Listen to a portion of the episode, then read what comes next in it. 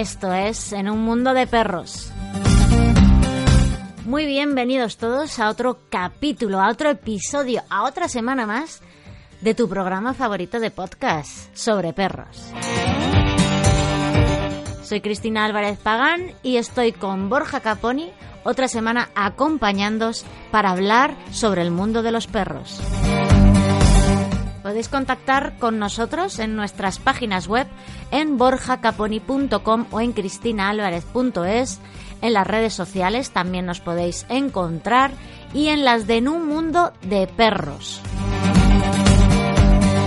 Ponemos a vuestra disposición el email en un mundo de perros.podcast.gmail.com para todas las personas que necesitéis ayuda personalizada con vuestro perro cualquier tipo de necesidad que tengáis, rehabilitación canina, adiestramiento, manejo de la correa, pues miedos que puedan tener vuestros perros, ansiedad por separación.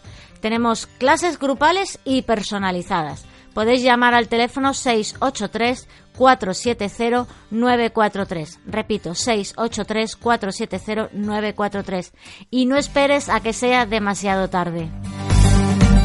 Os invito también a participar en el canal de YouTube Borja Caponi Academy, en el que veréis vídeos muy buenos del youtuber Borja.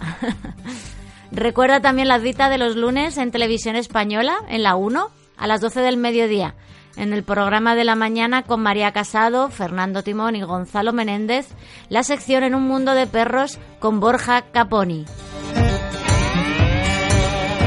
Y además recordaros que tenéis el Club de Borja Caponi, este club maravilloso que vamos a crear entre todos una comunidad de amantes de los animales.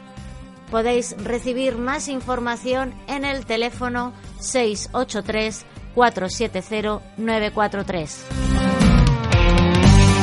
Y como siempre dice Borja, no te tomes personal las acciones de tu perro.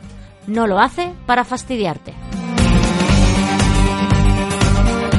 El capítulo de esta semana vamos a resumir tres temas eh, bastante importantes y también que nos habéis ido solicitando tiempo atrás. Vamos a hablar de cómo preparar la llegada a casa de un bebé cuando tenemos un perro. También cómo vamos a preparar la llegada de un cachorro cuando tenemos otro perro en casa.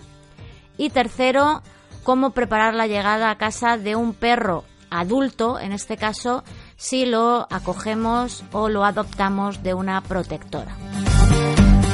En todos estos casos es muy importante pues conocer a nuestro perro, el carácter que tiene, su genotipo, para saber también identificar cuál es el mejor carácter y, y genotipo también del nuevo miembro de la familia. Muy importante conocer el lenguaje corporal y la psicología de los perros, Entender que nuestra energía y nuestro estado de ánimo es un condicionante y el perro nos huele esa energía, por lo que estar tranquilos y ser naturales es lo mejor. Y como siempre dice Borja, no tomarnos personales las acciones de nuestro perro. Comenzamos. Hola Borja, ¿qué tal estás? Hola, ¿qué tal? Un beso para todo el mundo.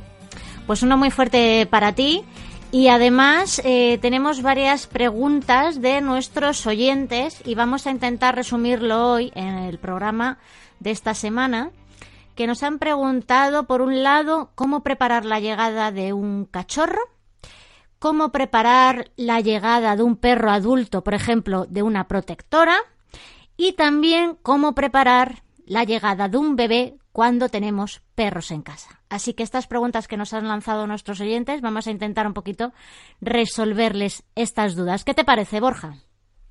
Pues eh, muy bonito y más sencillo de lo que parece, ¿no?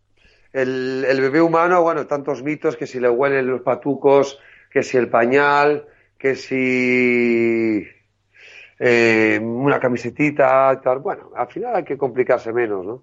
Eh, no está mal hacerlo, eh, sin embargo, bueno, el perro, como vive el momento, eh, el perro no sabe que eso es un bebé ni nada, simplemente puede asociar eh, que ese olor, cuando llega el bebé, lo tiene, va a asociar que es, que es el bebé, pero no pasa nada, el perro no sabe que es un bebé, que es tu hijo.